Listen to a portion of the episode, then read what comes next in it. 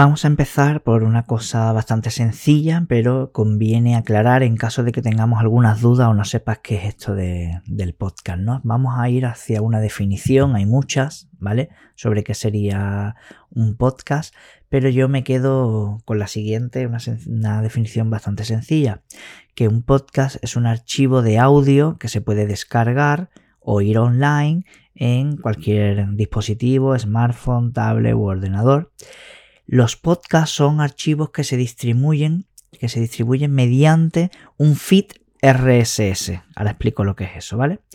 Eh, y esto significa que nos permite suscribirnos y utilizar un programa para descargarlo y escucharlo cuando un nuevo episodio ha sido publicado y esto puede hacerlo el usuario cuando quiera.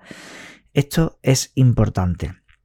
Bien, dicen que los podcasts se distribuyen mediante un archivo un RSS feed, ¿no? ¿Qué es entonces un RSS feed? Bueno, no me voy a poner muy técnico, pero bueno, para que lo sepáis, en inglés, Release Simple Syndication, eso significa sindicación realmente simple, ¿vale? Una traducción pésima, ¿vale? O que no entendemos nada.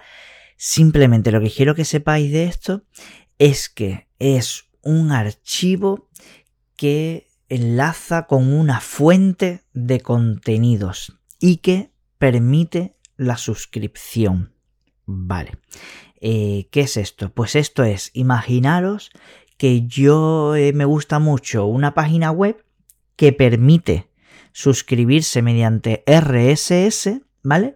Y entonces yo en mi tarea diaria, pues como me gusta mucho esa página y el contenido que tiene, pues yo todos los días me meto en mi navegador, lo abro, escribo esa dirección o la tengo en favorito lo que sea y entro en esa página para ver si se ha actualizado, ¿vale?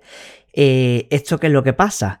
Pues que muchas veces estamos perdiendo tiempo, porque muchas veces entramos y nos actualiza, muchas veces entramos y nos actualiza, y estoy ahí pues perdiendo mucho tiempo. Bien, desde hace ya bastantes años, aunque no, no se ha mm, popularizado demasiado, ¿vale? Em, se utilizan los RSS. ¿Esto qué significa? Que mediante programas externos que se llaman lectores de RSS o agregadores de RSS, yo agrego los feeds, es decir, yo agrego las fuentes de lo que yo me quiero informar. Entonces yo me iría a esa página que tienen un iconito de RSS, ¿vale? Yo le doy ahí, me suscribo por RSS, que no es lo mismo que suscribirse por email, es otra historia completamente diferente.